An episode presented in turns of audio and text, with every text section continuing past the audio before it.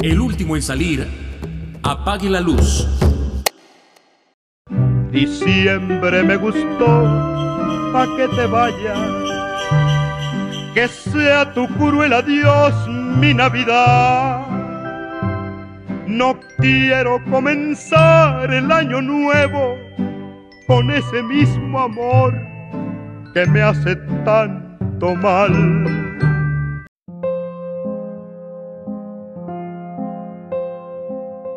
Actuemos en este mes de diciembre con mucha responsabilidad para evitar contagios,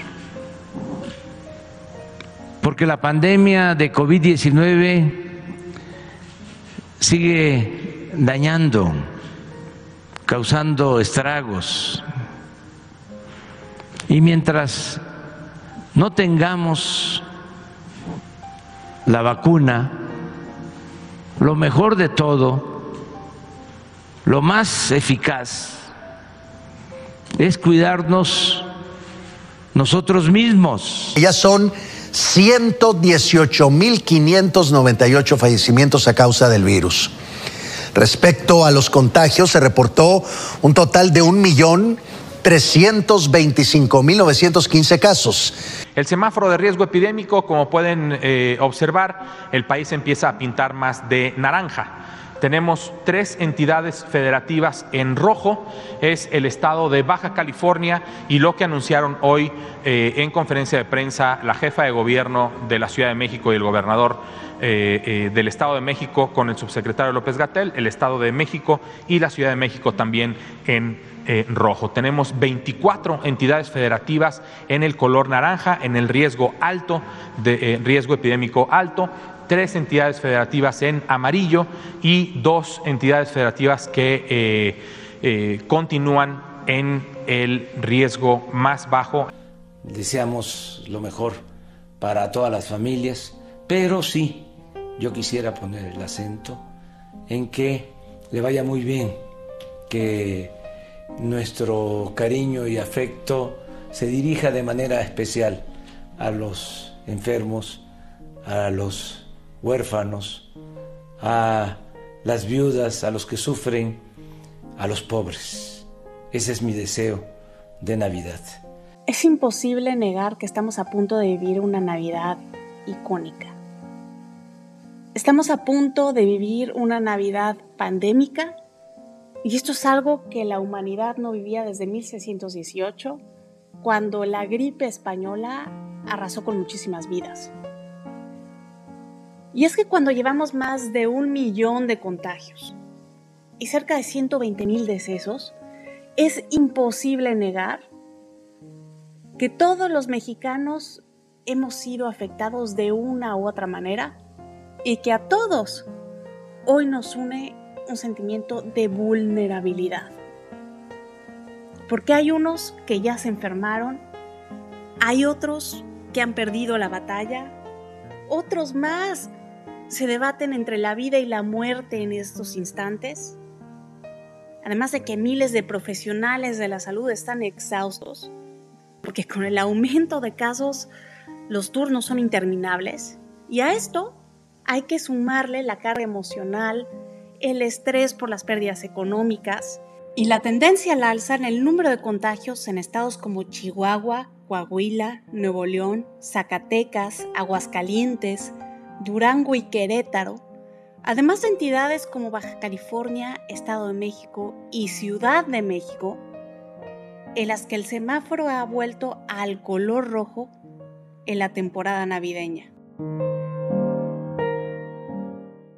Bienvenidos al último en salir Apague la Luz. Yo soy Estefania Naro y en este episodio estaremos hablando sobre la Navidad en tiempos de COVID-19. ¿Qué será diferente? ¿Qué pasará más? Y también ¿Cómo la recordaremos? Hoy es miércoles 23 de diciembre de 2020. Hace algunos días el arzobispo de Toluca dijo una frase que me parece ideal para sobrevivir estas fechas. Dijo que nos vemos mejor encerraditos que enterraditos Y creo que tiene toda la razón, porque tenemos que estar muy conscientes que aún tenemos a un enemigo invisible allá afuera que nos cobra muy cara la factura si lo ignoramos. Y que lo que antes podía haber sido una ley navideña, como las reuniones familiares, los recalentados, la fiesta Godín, entre otras cosas, hoy forman parte de la realidad virtual. Ya después veremos si pasaron o no a mejor vida. Pero tenemos que tener presente que, como dice José José, lo que un día fue no será, que estamos viviendo una Navidad atípica, una Navidad en tiempos de pandemia, después de un año en donde nos hemos pasado casi la mayor parte del tiempo encerrados, y que justamente por eso lo más importante será saber qué podemos esperar. Creo que eh, la frase está muy trillada, pero estamos viendo un momento histórico. Eh, eso quiere decir, eh, es un momento que recordaremos toda la vida, no necesariamente como un recuerdo feliz, pero sí es algo que nos va a marcar. Les presento Luis Miguel González, director editorial del diario El Economista de México desde 2009, licenciado en Economía por la Universidad de Guadalajara, que además estudió el máster de periodismo en el país, en la Universidad Autónoma de Madrid en 1994, y tiene una especialización en periodismo económico en la Universidad de Columbia en Nueva York. Escribe artículos de opinión sobre temas económicos en los diarios de Grupo Milenio, conduce reunión de consejo, un foro radiofónico sobre temas de economía y negocios, es maestro de la Fundación Nuevo Periodismo Iberoamericano y fundador de la Red Iberoamericana de Periódicos Económicos RIPE, que une a ocho de los periódicos económicos más importantes de América Latina. Eh, yo diría que en lo macro escuchamos esta, esta descripción a partir de dos corrientes de datos, lo que nos dice el sistema de salud, qué está pasando con hospitales, qué está pasando con eh, contagios, qué está pasando con muertes, y la otra corriente grande de datos tiene que ver con cifras económicas, cómo le está yendo al sector comercio, cómo le está yendo a los servicios. En julio, el indicador global de actividad económica, IGAE, calculó que el sector de servicios en México se contrajo un 14%, mientras que por otro lado, la Organización Internacional del Trabajo estima que se han destruido más empleos de los que se crearon en todo el 2019 y que a finales de este año habrá 6 millones de mexicanos desempleados, además de que el 44% de los que tienen empleo está en riesgo de sufrir afectaciones como reducción de horas o salarios. Eh, pero me parece que por encima, mejor dicho, por debajo de lo macro, eh, lo más importante está ocurriendo en, en la dimensión micro. ¿Qué es lo que está pasando en las familias?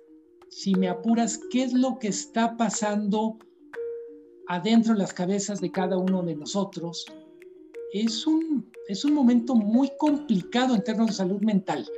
Si de por sí la Navidad es difícil, eh, un periodo donde eh, muchas tristezas, saudades, depresiones se manifiestan, pues en esta Navidad es previsible que sea una versión corregida y aumentada de eso. Incluso con la pandemia de gripe H1N1 de 2009, o con el brote de ébola que en 2014 atemorizó al mundo, nada ha sido capaz de perturbar la vida de los ciudadanos del planeta como la actual pandemia.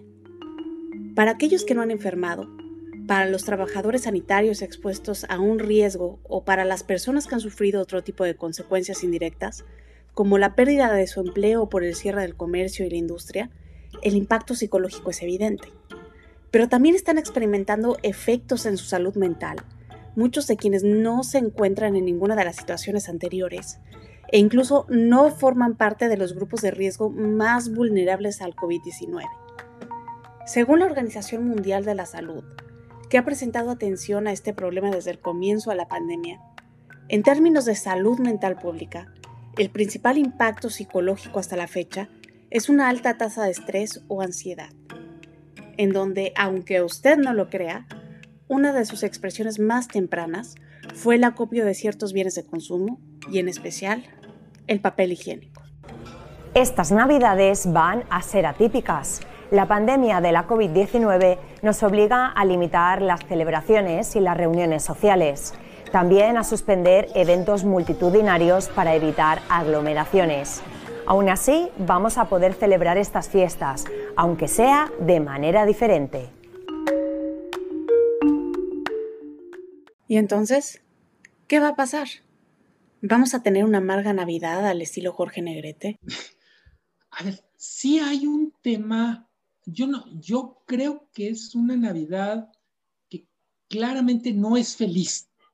Eh, y cada quien colocará en el, literalmente en su barómetro emocional el adjetivo, pero también tengo la impresión, lo hemos comentado en otros momentos, que también estos momentos tan difíciles nos hacen más alertas, en algún sentido un poco más sabios, nos ayudan a valorar, o mejor dicho, a distinguir entre las cosas que de verdad valen la pena y lo que son tonterías que uno pensaba que importaban mucho. Los que estuvimos sanos esta, todo este año que tuvimos la fortuna de no perder un ser querido, tenemos muchas razones para estar agradecidos. Y, y me atrevo a decir, y para tender un lazo a quienes cuentan una historia mucho más triste, pero creo que es un momento de mucha empatía de unos con otros. Y en Australia, un restaurante colombiano decidió donar comida a aquellas personas que perdieron sus empleos en medio de la crisis por la pandemia del coronavirus. Los más beneficiados son los estudiantes internacionales que se quedaron sin ingresos para pagar comida, renta y transporte. Hoy les tenemos frijoles, le tenemos pollo apanado, yuquita, tajaditas y pasta boloñesa. Con mucho gusto se los hacemos para que ustedes no se acuesten con hambre.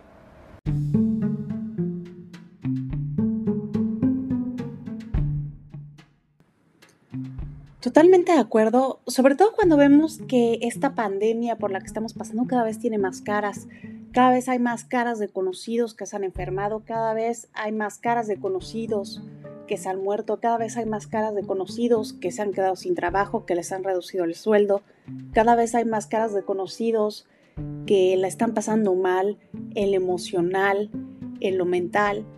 Y así es como nos damos cuenta que estas pandemias que estamos viviendo a la vez penetran cada vez más en nuestra sociedad. A ver, yo tengo la impresión, eh, una cosa que es muy desesperante con este año es, eh, no hay manera que uno que uno esté tranquilo o satisfecho con las estadísticas que tenemos a disposición.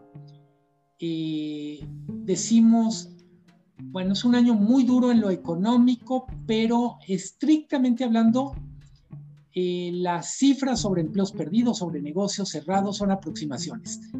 Eh, mucha gente, expertos y no tanto, también ponen en tela de juicio las cifras de salud sobre si los contagios son, si las muertes son, Sabemos que entre el 1 de enero y el 26 de septiembre de 2020, en México murieron 193 mil personas más de las que cabría esperar basándonos en registros de años anteriores. En ese momento, menos de la mitad quedaron clasificadas como confirmadas por COVID, más de 60 mil han quedado ahora bajo el epígrafe de probable infección, con otras 54 mil consideradas como exceso durante la pandemia pero no necesariamente producto directo de un contagio del COVID-19. Y si en estos dos territorios, económico y salud, hay, hay muchas dudas, imagínate en salud mental, donde ni tenemos una tradición de llevar ese registro, ni necesariamente tiene, tenemos los mecanismos de respuesta a, a los temas de salud mental. Tenemos algunos, algunas expresiones de este deterioro, se dice, se incrementó la violencia doméstica, eh, se dice que se incrementaron los, los suicidios, sabemos que crecieron los divorcios, eh, pero son indicadores indirectos de lo que está pasando en términos de salud mental, de, yo diría, de, de todo lo que tiene que ver con eh, la manera en que estamos procesando un año que, como decíamos al principio de esta conversación, es un año para recordar. ¿Cuáles serán las principales características con las que recordaremos esta Navidad? Yo creo que lo primero es todo lo que tiene que ver con los rituales. Vamos a decir, ¿te acuerdas que no nos podíamos abrazar? ¿Te acuerdas que no hubo intercambio de regalos? O que literalmente los poníamos los regalos como si fueran paquetes bomba para que otro los recogiera. Entonces, yo creo que eso es una cosa que va a marcar. Me atrevo a decir que va a ser una Navidad donde muchos van a festejarse o celebrarse por Zoom. Entonces, si tuvimos teletrabajo, también vamos a tener telefestejos. Creo que es otra cosa que vamos a recordar. Pienso que va a ser una Navidad eh, minimalista en el sentido de eh, la familia extensa reuniéndose no va a ser la norma, sino la excepción. Vamos a ver festejos en núcleos más compactos, eh, pero también tengo la impresión que vamos a tener, vamos a recordar esta Navidad por la desconfianza de unos con otros. Esto de, oye, ya viste que los vecinos hicieron fiesta, bueno, más que bárbaros, hasta karaoke están haciendo. Y, y como siempre tengo la impresión que cada quien cree que está en lo correcto y que los demás están muy mal. Entonces, eh, yo creo que es, son parte de las cosas que vamos a recordar yo diría seguramente, bueno, tú eres de, familia veracruzana por, línea materna, eh, las zonas del país que son más expresivas corporalmente también van a, van a sentir en ese sentido, van a recordar una Navidad mucho más reprimida. Hay que decir también, hay, otras zonas del país.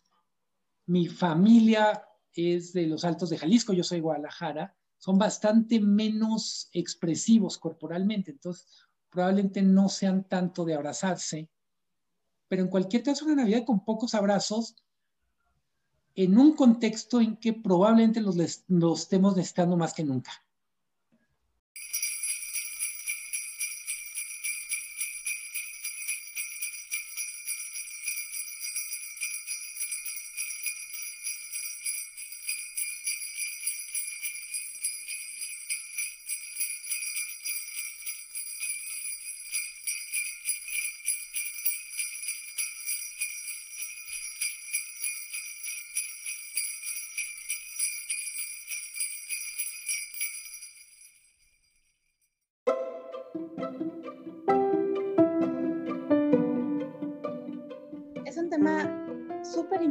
Sobre todo cuando te pones a pensar que las emociones han tenido que dosificar a lo largo de este año, tanto la felicidad como la tristeza. Y en esta Navidad va a ser uno de los momentos más fuertes, eh, tal vez del año. Yo creo que dentro de esto podemos recapitular el Día del Grito, ¿no? El Día de Muertos con los panteones cerrados. Y ahora esta Navidad atípica, en donde no sé si No mencionar Fanny, eh, la Virgen de Guadalupe, el 12. Claro, claro, una Virgen que siempre había sido muy celebrada y que ahora también fue celebrada por Zoom. Entonces yo creo que sí, eh, las tradiciones familiares hacen más pequeñas, pero no sé si en México a partir de este momento las cosas cambian. ¿Será solamente un episodio en la historia o marcará el inicio de algo más? A ver, yo creo que creo que hay dos aprendizajes. Uno muy relevante es todo lo que tiene que ver con los rituales de la higiene. Eh, tú estabas muy chiquita y probablemente no vivías en México, pero en 2009, eh, esto de estornudar cubriéndose, eh, de alguna manera se quedó como este que llaman estornudo de etiqueta. El estornudo de etiqueta consiste en colocar el antebrazo cubriendo correctamente nariz, boca y mentón, independientemente de tener el cubrebocas colocado, para impedir que pequeñas gotas de saliva puedan traspasar la herramienta de protección. Eh, de alguna manera se volvió parte de nuestra vida cotidiana el uso de gel para lavarme las manos. Estoy hablando de la crisis del 2009. Entonces yo diría que algunas de estas cosas se van a quedar, muy probablemente, como ya ocurre en países asiáticos, el cubrebocas va a ser también ya parte de nuestro, de nuestro vestuario. Ya empezamos a ver incluso en algunos contextos donde eh, nos fijamos más bien en el tipo de cubrebocas que trae la gente, como si fuera una especie de competencia de fashionistas, ¿no? Y me decías, olvidaba mencionar, va a ser una Navidad con cubrebocas. Creo que es la otra cosa. Vamos a tener un montón de fotos de recuerdo con cubrebocas. Creo que tal vez estemos viendo el inicio de un nuevo orden dentro de nuestro desorden. Y esto nos va a llenar de dudas. ¿En dónde crees que vaya a haber más? Tengo la impresión que donde hay más dudas es en lo social cuántos aprendizajes vamos a poder aplicar, y me refiero por social también lo institucional. Es claro que es un año en donde el sistema de salud hizo crisis en México y en el mundo, y todo mundo ahorita, en parte por el, por el tamaño de la crisis, todo mundo hace promesas de que se va a reforzar el sistema de salud. Y el compromiso que estoy haciendo es que vamos a tener un sistema de salud como el que tienen en Dinamarca. Lo que tendremos que estar revisando en los próximos años es qué tan en serio tomamos ese compromiso. Está claro que tenemos un sistema de salud muy endeble, muy vulnerable, que no es a prueba de una crisis como esta, pero probablemente eh, los aprendizajes, en caso de que hayan sido, los notaremos en la próxima crisis. Todo mundo dice, no, todo los futurólogos y más expertos en estos temas, dicen, a ver, es la primera de varias crisis de este tipo. Nadie piense que la que sigue va a, estar, va a ser dentro de 102 años, porque hace 102 años fue la influenza española. O sea, creo que es parte de una nueva normalidad que nos reta a, decir, no podemos dejar tan descuidados los sistemas de salud.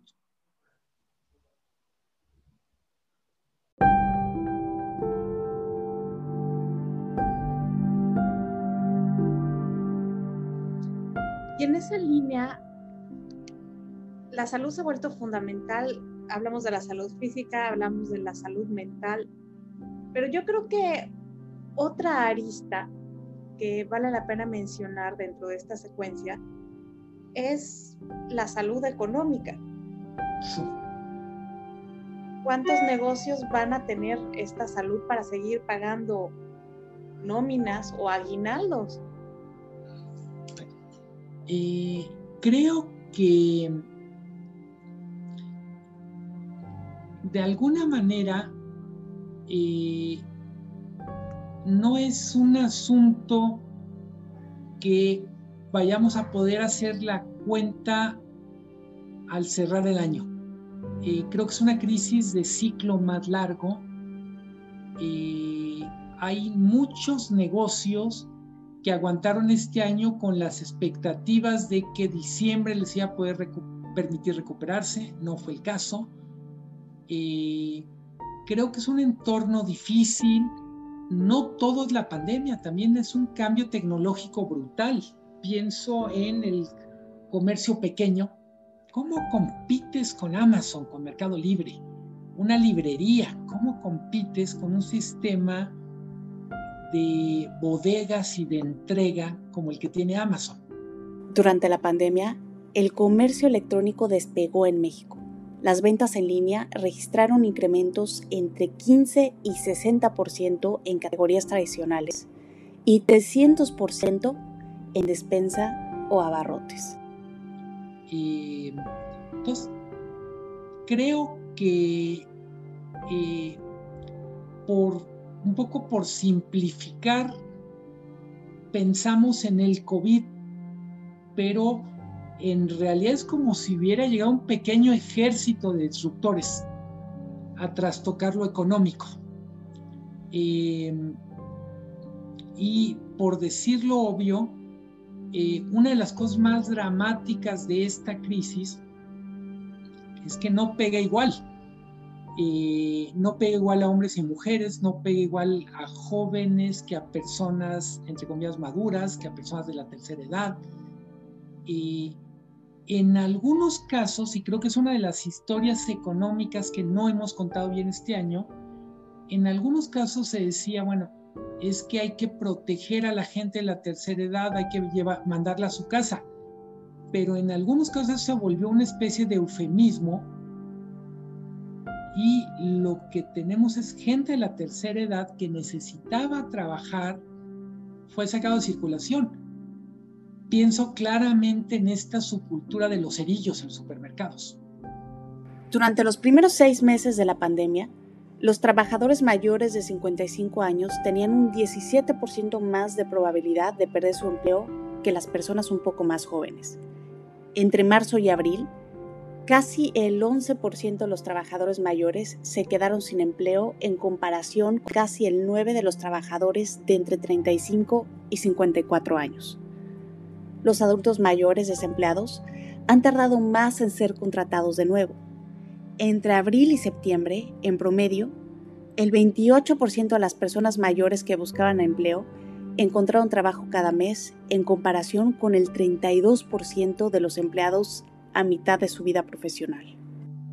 Que efectivamente lo estamos protegiendo al mandar a su casa, pero en algunos casos lo estamos mandando a morirse de hambre porque estaban ahí en el supermercado para conseguir un dinero que necesitaban para sus medicinas o para, literalmente, para alcanzar a flotar. Creo que una cosa que, que hay veces no, no ponemos en perspectiva es, tenemos una especie de estado de bienestar, mejor dicho, tenemos algunas piezas de un rompecabezas que parece un estado de bienestar, pero que en la práctica son islotes. Eh, tenemos una pensión para personas de la tercera edad que es muy pequeña, pero no tenemos un seguro de desempleo. Tenemos apoyo a jóvenes que, que están en el proceso de transición de entrada al mercado laboral, pero no tenemos apoyos para gente que perdieron su empleo. Y, y en ese sentido, creo que otra de las reflexiones importantes es, tenemos más grupos vulnerables que capacidad de atenderlos. Y a diferencia de otros momentos de la vida nacional, eh, tengo la impresión que ni siquiera las instituciones solidarias típicas alrededor de la Iglesia Católica o de fundaciones privadas están funcionando a plenitud. Todo eso hay que tenerlo en cuenta o en perspectiva. Se dice que la fe es ciega y que la esperanza muere al último. Y no debemos olvidar que esto ocurre en un momento en donde la religiosidad tal vez pudiera ir cada vez más en declive en el mundo. Y por eso tal vez hemos dado por sentado el papel tan importante que pudieran llegar a tener en este momento las iglesias. Eh, esta parte de, también de la salud mental, por lo menos de consuelo, de alguien que, escuche, de alguien que guíe, es bastante... De dar sentido de comunidad, Estefaní. No es lo mismo vivir un momento tan duro a soledad que en comunidad. Claro. Y sobre todo ahora que vienen las fechas, ¿no? Tan importantes de la religión católica, que es también parte de la identidad que tenemos como mexicanos, ¿no? Sí.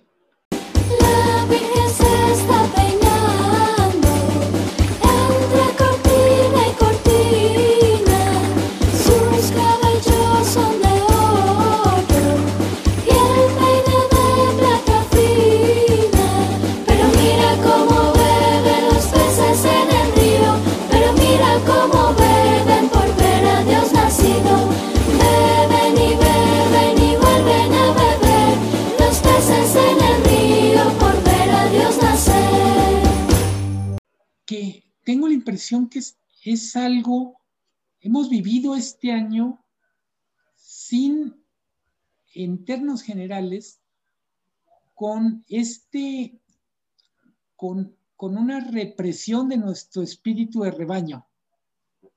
Quienes son fanáticos del fútbol, pienso por ejemplo alguien de León, no estuvo en el estadio para festejar el campeonato de su equipo eh, a quien le gusta la Fórmula 1 no pudo ir al Gran Premio. Obviamente hablábamos del 12 de diciembre con la Virgen de Guadalupe. Eh, todo eso son, yo diría, son como pequeños mordiscos al alma. No es que la, no es que la destrocen, no es que lo acaben, pero sí la dejan mayugadita. Claro, incluso, ¿sabes qué? Esto que estás comentando me recuerda a un estudio que sacó la Asociación de Psiquiatría Mexicana a principios de la pandemia que decía que México, por nuestra cultura, iba a ser uno de los países más afectados eh, por la pandemia porque somos fiesteros, tenemos este sentido de comunidad y aparte nos gusta mucho tocarnos. Entonces creo que va en sentido, ¿no? Con esto que, que, estás diciendo de cómo nos va carcomiendo poco a poco y sobre todo cuando puede haber falsas esperanzas, ¿no? De que ya sabemos que hay vacunas, pero todavía para que esto se detenga, el 80% de la población tiene que estar vacunada. Entonces... La, la vacuna puede ser un gran problema en el corto plazo en el sentido de que puede generar una sensación un poco falsa de que podemos relajarnos porque ahora ya apareció la red de protección. Eh, por lo pronto, yo diría los primeros seis meses de 2021 eh, seguiremos en alerta roja necesitando como nunca las medidas de distanciamiento social, todo este tema de la higiene y, y, un poco del sentido común. Pero también lo que estamos viendo es que hay varias formas de llevar el sentido común. Hay gente que dice, eh, no, no, eh, en realidad no hay ningún riesgo en ver amigos porque todos nos vamos a decir la verdad y si alguien está enfermo no va a ir. Yo, estoy muy sorprendido de la cantidad de justificaciones que tiene la gente para no para no disciplinarse. Por un lado, los jóvenes porque piensan que no les va a pasar nada, personas que tienen la necesidad de trabajar, pues no es que se justifiquen. Básicamente no tienen plan B y necesitan salir aunque implique tomar riesgo. Obviamente está también la gente que cree que está más allá del bien y el mal, que a ellos no les va a pasar nada. Todo eso de alguna manera genera una... Bueno, luego están los conspiranoicos, ¿no? Se la creen.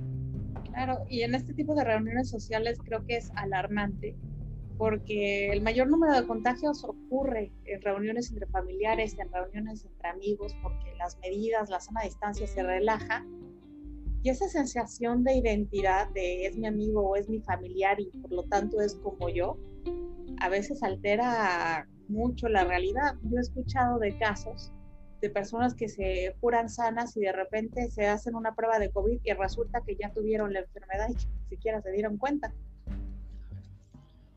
Es, tengo, la, tengo la impresión que nos está mostrando este año lo diversos que somos, la cantidad de microculturas que conviven eh, porque en algunos casos estamos hablando de gente que tiene el mismo nivel socioeconómico, el, mismo nivel de educación, pero piensa radicalmente diferente entre sí. Eh, eh, no lo hemos dicho, pero este, esta pandemia nos agarra o llega en un momento de polarización extrema también la pandemia ha sido un pretexto para eh, echarnos culpas, reproches, para dejar claro que no, uno no es como los otros, ¿no? Totalmente. Luis Miguel González, muchas gracias por haber aceptado la invitación. No, hombre, como siempre un gusto, Estefanía Genaro.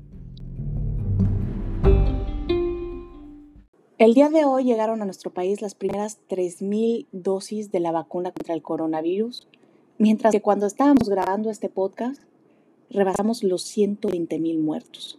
Y con eso, el peor escenario que el subsecretario de Salud, Hugo López Gatel, había previsto al inicio de la pandemia, se duplicó.